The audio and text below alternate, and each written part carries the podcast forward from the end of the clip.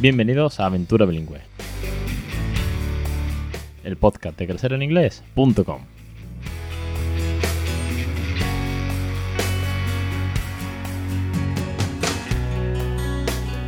Capítulo 166, el 22 de agosto de 2019. Muy buenas, mi nombre es Alex Perdel y esto es Aventura Bilingüe. Ya sabéis, el podcast sobre bilingüismo en todas sus facetas. Bueno, pues desde mi experiencia en casa de tres años y medio a la de otras familias, a la de los docentes, catedráticos, científicos, autores, novelistas también que han pasado por aquí, algún que otro novelista de, de literatura infantil bilingüe. Bueno, y de todos los tips, consejos, juegos, canciones, todo eso, mucho más. Y de sobre todo, también de ese recurso que tenéis disponible que son los cursos, el podcast y el blog para aprender a criar bilingüe en casa. Y es que, bueno, van llegando suscriptores, van llegando oyentes y sobre todo llegan mails que a uno pues le alegran el día porque aunque sean con dudas, aunque sean algunos es curioso que llegan algunos como que me hablan de usted, otros sin embargo se ve que me escuchan mucho en el programa y me hablan de tú y con mucha confianza, aunque nunca me hayan escrito. Son cosas que, que al final todos los días pues te le llenan a uno y, da las alas necesarias para seguir aquí una semana más. Y ahora que estamos eh, de vuelta a la rutina, ya se acabaron las vacaciones. no sé si vosotros todavía seguís o todavía estáis, eh, bueno, si, si, todavía seguís o ya habéis vuelto hace bastante tiempo a la rutina. Para nosotros ya se acabaron hace ya un tiempecillo y de hecho vuelvo a grabar. Eh, casi que poco antes de emitir el programa y es que los programas anteriores ya lo había dejado todo, bueno, más que preparado, los cursos de Débora, los podcasts, todo preparado para que en vacaciones no faltase. Yo he desconectado bastante, hemos recargado muchas pilas y ahora toca volver. Por cierto, hablando de cursos, Débora ya ha empezado esta semana el curso 13.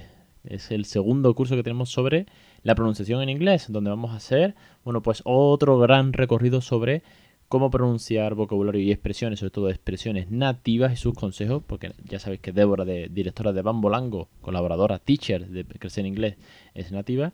Y bueno, ella va a hacer ahora un segundo recorrido en 10 lecciones sobre la pronunciación y ha empezado, bueno, pues con, con la clase este mismo lunes, ya sabéis, el lunes que viene otra y otra y otra y otra y otra, y muchas más cositas que están por venir. Este programa de hoy lo he llamado ronda de preguntas veraniegas, veréis, porque yo voy respondiendo como, bueno, si me habéis escrito alguna vez sabréis que respondo. Si no es de inmediato, casi. Como mucho, mucho, 24 horas. Si me escribes por la noche al día siguiente. Alguna que otra vez de madrugada he respondido algún email. casi desde la cama.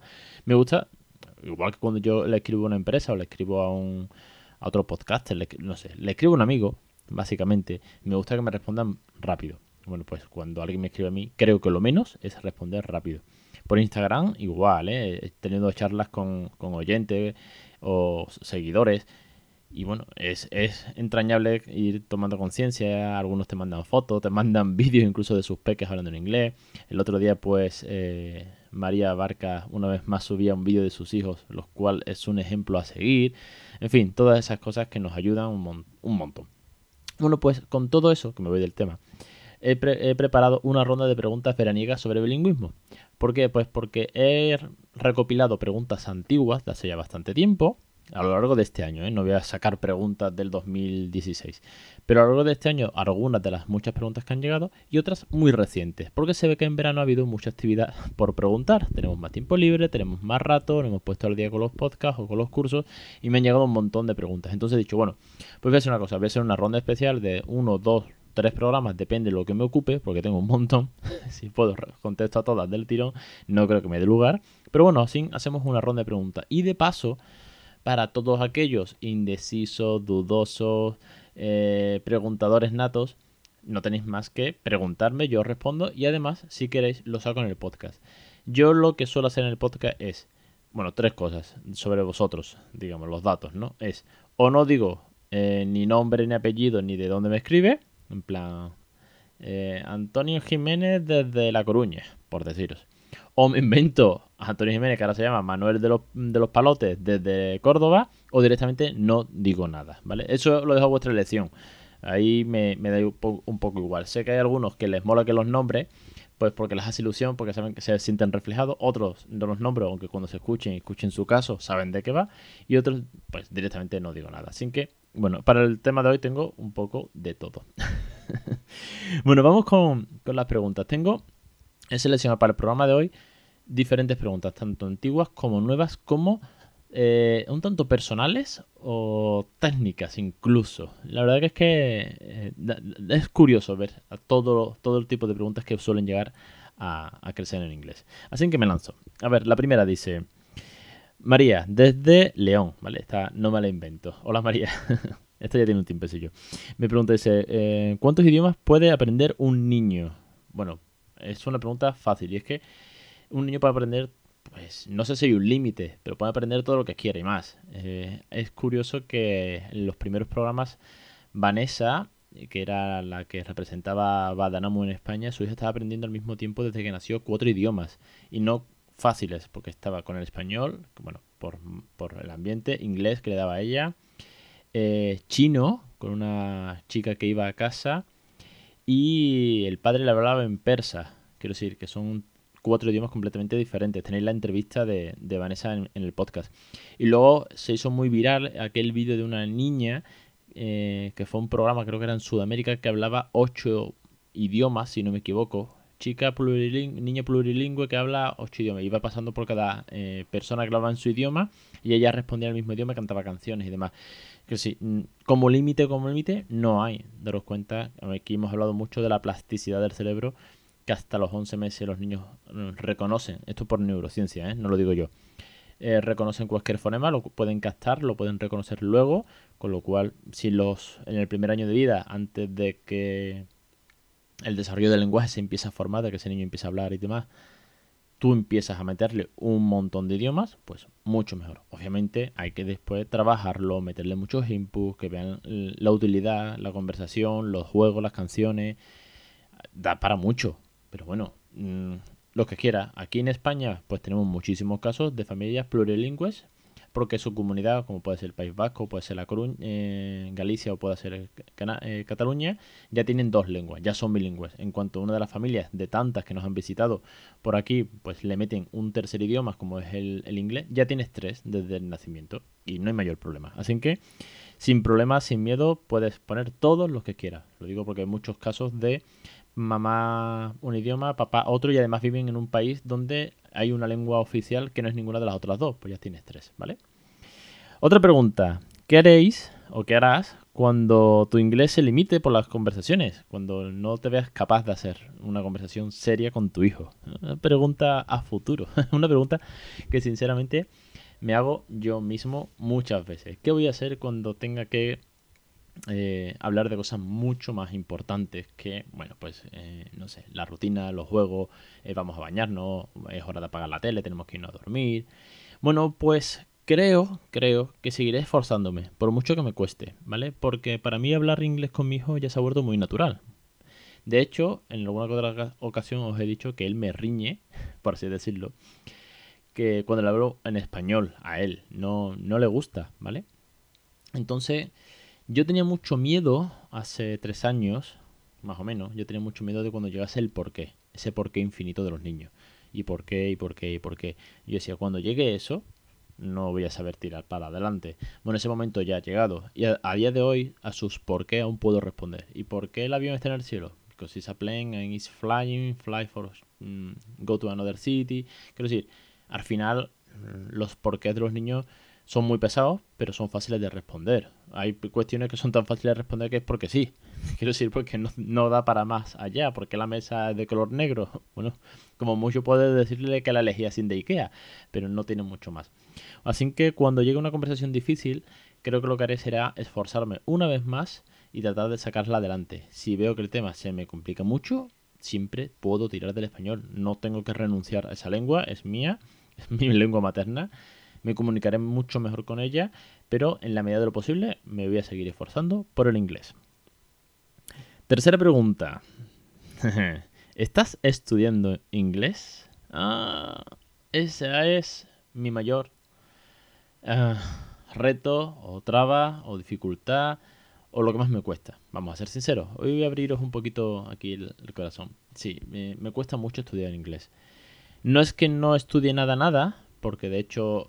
un Mm, hace tiempo que subí una historia a Instagram donde estaba leyendo un libro de gramática que tengo. Gramática desde lo más básico, ¿vale? Desde preposiciones, el artículo, yo sé, básica, básica, hasta mm, mucho más complejas. Voz pasiva, todo este tipo de cosas. Bueno, pues estoy eh, estudiando, bueno, no estoy estudiando, estoy leyendo ese libro, eh, que es de Vaughan, por cierto. No sé si lo reseñé en su día, si no, os subo una captura, os lo dejo enlazado. Y bueno, me viene bien para refrescar, refrescar gramática. Como estudiar, estudiar, no estoy estudiando. Sí que es verdad que cuando lees mucho, cuando haces mucho oído con podcast, con la tele, que en casa ya sabes que la tele siempre está en inglés, pues a día de hoy, después de tres años y medio, creo que he avanzado un montón. ¿Que me equivoco? Sí, lo sé. ¿Que debería estudiar mucho más? Por supuesto que sí, porque es un idioma y los idiomas son infinitos, ¿no? De hecho, en español podemos seguir aprendiendo desde palabras a expresiones o mucho mejor aún em, mejorar o corregir errores gramaticales si estudiásemos lengua castellana o lengua española como debe ser, porque en español nos equivocamos muchísimo, pero como estamos en España, pues no pasa nada si dices estructuras gramaticales, por así decirlo, erróneamente. Pero eh, con el inglés, pues mm, no sé si es que me falta tiempo. No, nunca me gusta decir esa excusa. Lo de me falta tiempo es mentira. El tiempo es el mismo para todo.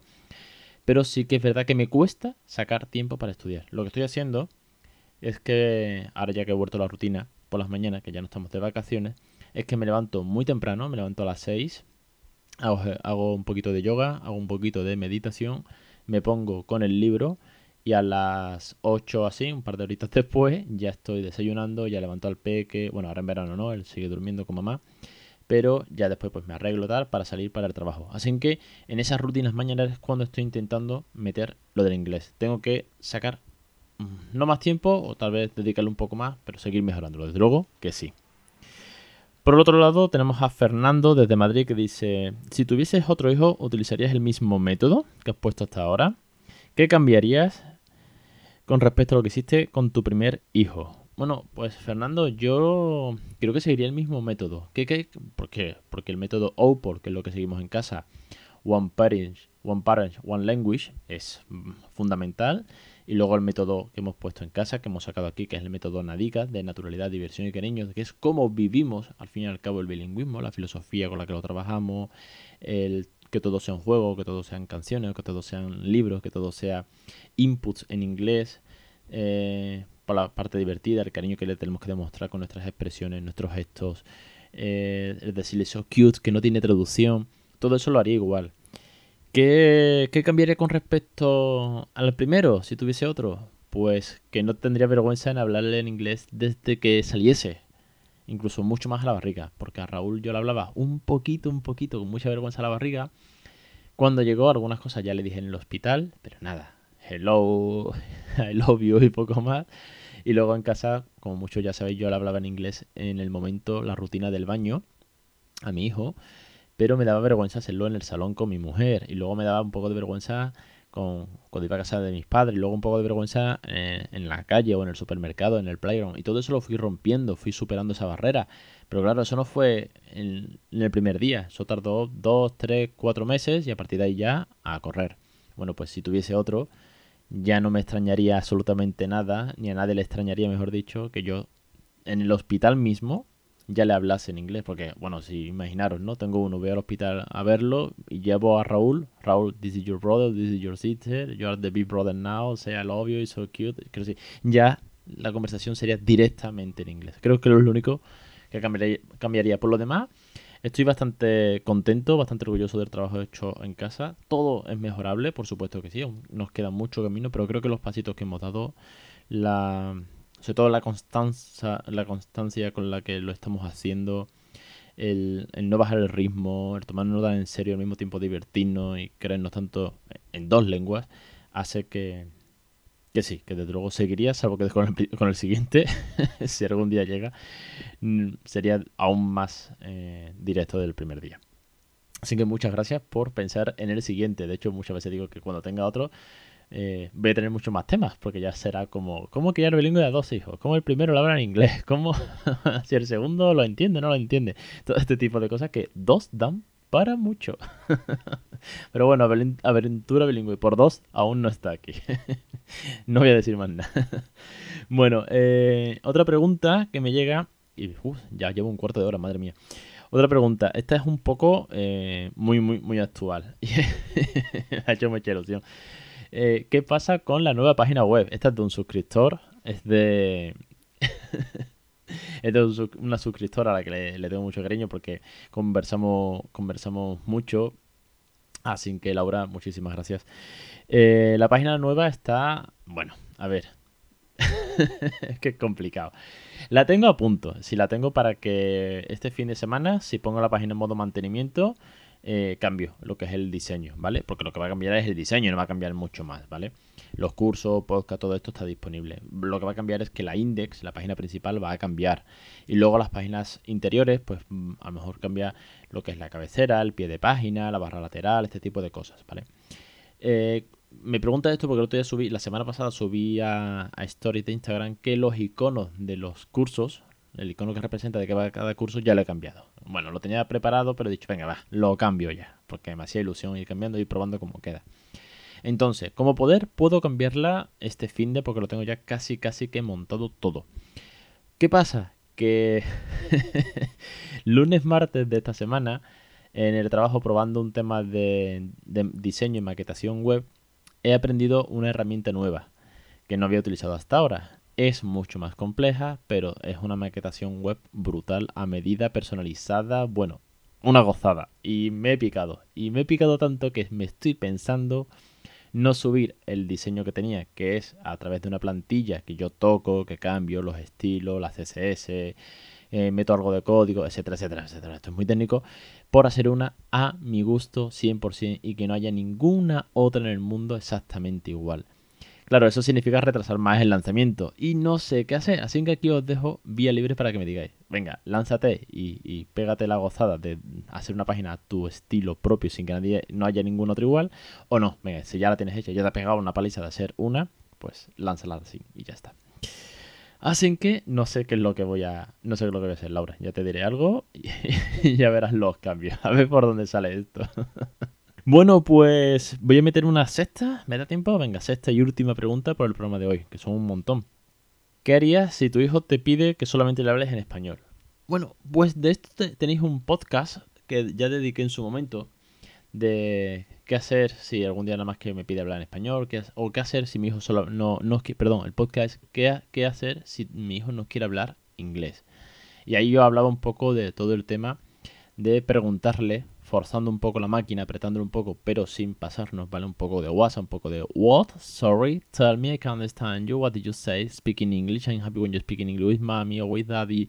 Ah, yes, alright. And how is in English that? Quiero decir, forzar un poco. Ahora, ¿qué pasa si un día me dice solo en español? Bueno, pues deciros que a mediados de curso, no sé, yo, yo podría decir que era marzo, abril, por ahí, hubo un día que veníamos del cole en bici y me dijo, en inglés no. Y me quedé muy, oye, pues muy pinchado. En inglés no, en inglés no. Total, yo seguí...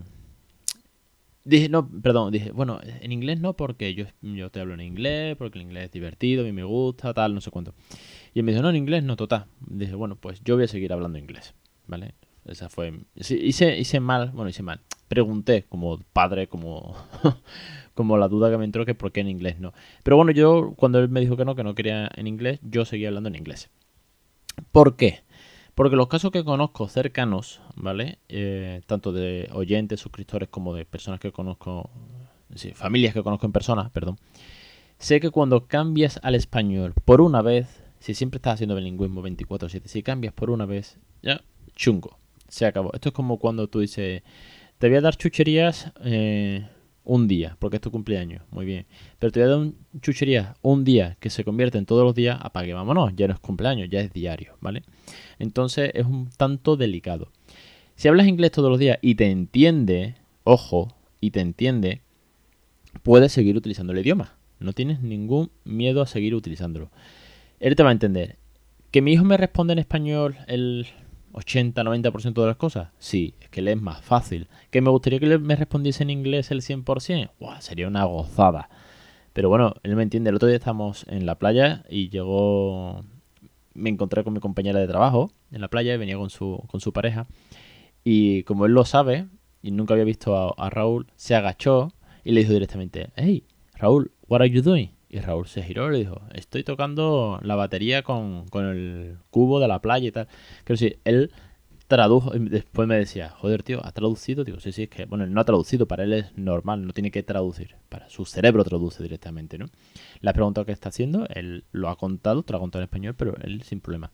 Entonces, si mi hijo algún día me dice que nunca más va a querer eh, que le hable en inglés, yo le voy a seguir hablando en inglés, no creo que haya mayor complicación.